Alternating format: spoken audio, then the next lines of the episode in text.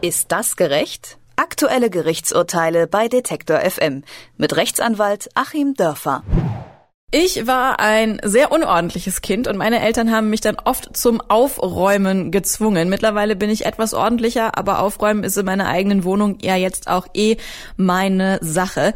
Dachte ich zumindest. In München, da wurde eine Mieterin Anfang des Jahres fristlos gekündigt, weil sie ihre Wohnung zugemüllt hat. Ein Gericht hat der Vermietung jetzt auch Recht gegeben. Natürlich war die Wohnung nicht nur ein bisschen unordentlich, sondern regelrecht verwahrlost. Nasse, aufgequollene Böden, Insektennester an der Decke, Dreck und Abfall verteilt über alle Zimmer. Seit 1996 hat die Mieterin ihre Bleibe bewohnt und über Jahre hinweg verkommen lassen. Das Urteil lautet, Mieter haben kein grundsätzliches Recht auf Unordnung. Doch ab welchem Zeitpunkt ist da die Grenze erreicht? Unter welchen Umständen man rausgeworfen werden kann, bespreche ich mit Rechtsanwalt Achim Dörfer. Hallo, Herr Dörfer. Guten Tag nach Leipzig. Die rausgeworfene Mieterin hat den Zustand ihrer Wohnung nicht abgestritten, das sei ja auch offensichtlich. Dennoch hat sie sich seit Februar geweigert, auszuziehen. Sie sagte, die Unordnung sei ihr gutes Recht. Stimmt das? Das stimmt im Ergebnis nicht und ich finde im Ergebnis auch richtig, obwohl das hier tatsächlich sehr hart ist. Wir hören ja schon an der Selbsteinschätzung der Mieterin, dass sie letzten Endes psychisch krank ist. So muss man das wohl sagen. Als äh, Anwalt der Betreuung macht, habe ich solche Wohnungen auch schon gesehen. Nach den Berichten, die wir kennen, war die Wohnung ja nicht nur unordentlich, sondern es war auch Feuchtigkeit auf dem Boden. Der Wasserhahn lief die ganze Zeit. Es war massenweise Schimmel und das Wasser kam schon eine Decke darunter durch. Es hatten sich jede Menge Ungezieferkolonien angesiedelt. Und wer da sagt, das ist alles in Ordnung und ich habe das hier im Griff, ja, der hat im Grunde den Zugriff auf die Realität verloren. Und das ist ja auch das Traurige, dass man vielleicht hier auch gar keinen Vorwurf machen kann, weil die Mieterin es in dem Moment eben einfach nicht anders hinbekommt. Und trotzdem ist es natürlich gerecht, dass der Vermieter sich dann über sowas hinwegsetzen kann, denn nicht er ist verantwortlich für die Gesundheit der Mieterin. Das wäre dann zum Beispiel das Betreuungsgericht, was da jemanden einsetzen könnte. Der Vermieter muss hier sein, sein Eigentum schützen und das hat er im Ergebnis auch getan. Darf man sich denn so einer fristlosen Kündigung grundsätzlich widersetzen? Man kann sich der widersetzen. Man ähm, hat sowieso zwei Chancen. Es wird ja einmal gekündigt, dann kann man um die Kündigung als solche klagen, egal egal ob sie jetzt fristgerecht oder fristlos ist.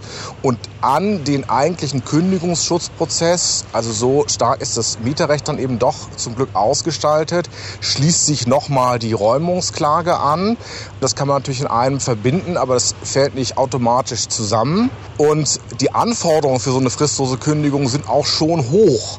Da gibt es also schon effektiven Mieterschutz. Es gibt einige Anforderungen, die sind im Gesetz aufgezählt, so typischerweise, wenn eine bestimmte Zeit Zeit die Miete nicht gezahlt wird, zwei Monate oder mehr. Und dann aber auch in allen Fällen, wo es dem Vermieter nicht zumutbar ist, den Mieter zu behalten. Und so war das hier. Das heißt, die Gerichte hatten dann zu klären, war das so noch zumutbar oder war es nicht? Sie haben auch schon gesagt, der Vermieter muss sein Eigentum schützen. Jetzt ist mein Haushalt ja eigentlich meine Privatsache. Gibt es da eine festgelegte Grenze? Ab welchem Zeitpunkt dürfte der Vermieter dann einschreiten und kündigen? Ja, also nichts, was im Gesetz jetzt stünde, aber ich denke, man kann das schon ganz gut äh, festlegen und äh, Gerichte bekommen das dann auch ganz gut hin. Es geht eben tatsächlich um das Kriterium der Unzumutbarkeit.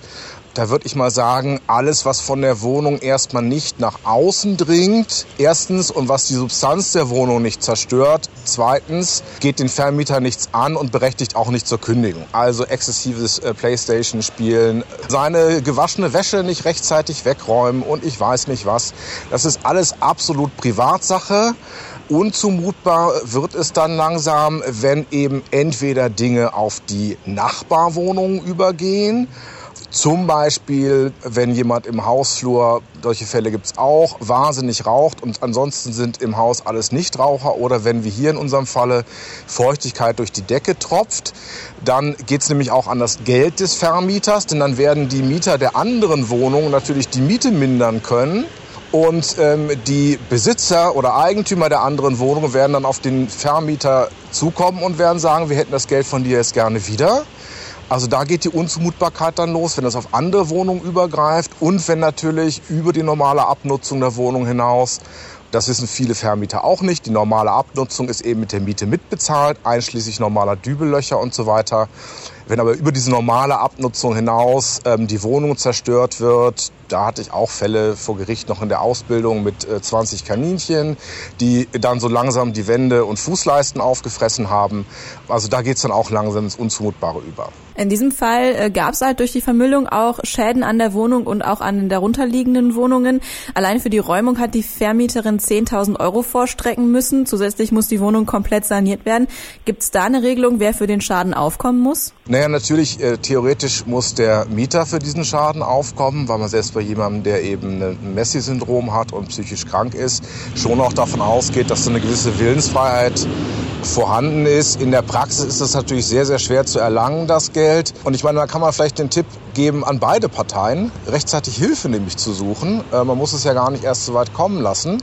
Entweder ähm, stellt man als Mieter fest, okay, irgendwie habe ich das hier langsam nicht mehr im Griff, dann kann man sich ja durchaus ärztliche Hilfe besorgen. Oder man stellt als Vermieter fest, meinem Mieter geht's hier wirklich nicht gut und dann eben bitte nicht aus Schikane, sondern aus menschlichem Mitgefühl kann man da durchaus den sozialpsychiatrischen Dienst äh, der jeweiligen Kommune anrufen. Die gucken sich das an und setzen dann eventuell einen Betreuer ein. Und der Betreuer wird dann schon dafür sorgen, dass die Wohnung in Ordnung kommt, weil der nämlich dafür da ist, dann zu sorgen, dass dieses normale Wohnen weiter möglich bleibt und Leute dann eben nicht in die Psychiatrie eingewiesen werden müssen, weil sie einfach äh, ein Messi-Syndrom hat, wo es doch gewisse Heilungschancen gibt. Gegen das Urteil hat die gekündigte Mieterin Berufung eingelegt. Unter welchen Umständen könnte sie damit Erfolg haben? Ja, im Grunde nur dann, wenn sie wirklich nachweisen könnte, das war ein vorübergehender Zustand oder das Ganze ist eben doch nicht so gravierend, dass es den Vermieter beeinträchtigt. Also wenn sie vielleicht tatsächlich nachweisen könnte, jawohl, ich war schon beim Arzt, jawohl, ich habe hier schon einen Entrümpelungsservice beauftragt und ähm, mir ist das auch alles soweit klar und das kann sie beweisen. Ähm, dann wäre es sicherlich unangemessen, wenn der Vermieter dann nicht noch zwei Monate wartet, bis das Ganze sich geregelt hat. Aber ansonsten muss man sagen, äh, so einen Zustand muss kein Vermieter auf Dauer hinnehmen. Und natürlich auch so ein Zustand ist ja auch auf Dauer für den Mieter nicht gesund. Das sind ja insgesamt dann auch unwürdige Lebensverhältnisse, auch wenn man sie selber geschaffen hat. Das Amtsgericht München hat einer Vermieterin bei einem Mieterrauswurf Recht gegeben. Die betreffende Wohnung war völlig zugemüllt und stark beschädigt. Über die Bedingungen für eine solche Räumung habe ich mit Rechtsanwalt Achim Dörfer gesprochen. Vielen Dank. Ich danke Ihnen. Ist das gerecht? Aktuelle Gerichtsurteile bei Detektor FM mit Rechtsanwalt Achim Dörfer.